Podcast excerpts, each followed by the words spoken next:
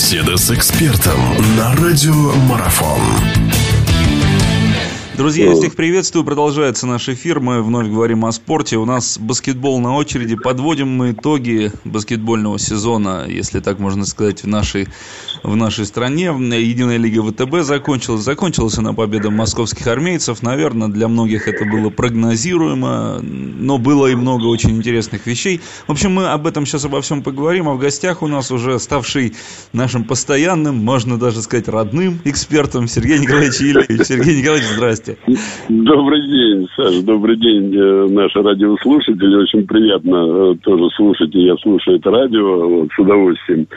И, честно говоря, знаешь, вот когда э, слушаешь о баскетболе, всегда какое-то наслаждение получаешь по одной причине, потому что, по крайней мере, ты понимаешь, что о нем говорят. Потому что многие забывают про него. Да, это главное. Чемпионатом мира по футболу. Ну, футбол, футбол нас порабощает, и, в принципе, все закономерно. Футбол как-то здесь под, подольше все ждут, такой праздник, карнавал такой футбола. Да? Ну, согласен, согласен. Да, да все-таки, все-таки баскетбол нам э, близо, тоже близкий родной вид спорта. Давайте мы поговорим. Армейцы выиграли. То, что вот ну, не получилось у Нижнего Новгорода не получилось. Старались они. Как вы думаете, чего не хватило? Хотя бы вот один матчик зацепить, почему не получилось?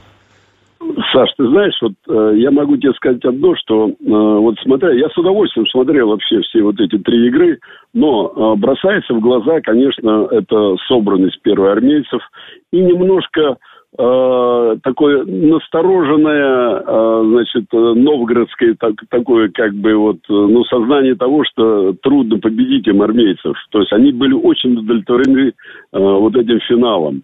Я скажу, что я сам с этим сталкивался, и мы пытались тоже, когда первый раз попали с на Химками финал, это было в 2006 году, и очень было тяжело э, играть, потому что ну, никто не верил в тебя, э, то, что ты можешь их победить, а сама самоудовлетворенность того, что ты получил, она как-то сказывается на игроках, то есть они понимают о том, что вот выше этого ну, не прыгнешь. Вот есть какая-то жердочка, которая вот прыгает там э, э, птичка, а вот туда вот она не может залететь. И я вам скажу почему. Это психология. Потому что никто не думал, что ты можешь попасть в ЦСКА вот в таком огромном финале. Хотя, я еще раз говорю, бывают такие ситуации, что ЦСКА само могло не попасть а, туда, и, предположим, была бы какая-то другая команда. И я глубоко убежден, что и игра бы была другая Нижнего Новгорода не как с ЦСКА, а как бы с другим противником, потому что они бы понимали о том, что они с этим противником могут сражаться. И поэтому здесь вот на весы мы ставим ту ситуацию, более маститый, более опытный э, значит, э, противник против э, команды, которая вот только-только вот взошла вот на какой-то определенный Олимп, который позволяет ей в дальнейшем уже наращивать вот ту платформу, которую они сейчас завоевали. Потому что это очень хороший шаг для Нижнего Новгорода. Первое, это хороший шаг для руководства. Второе, это хороший шаг для самого развития успеха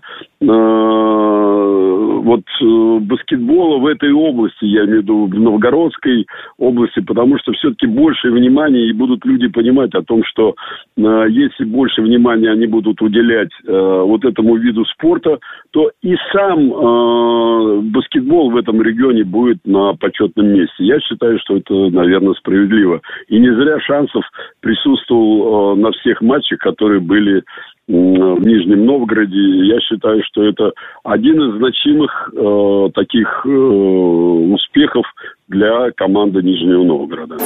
Продолжение беседы через мгновение. Оставайтесь на радиомарафон.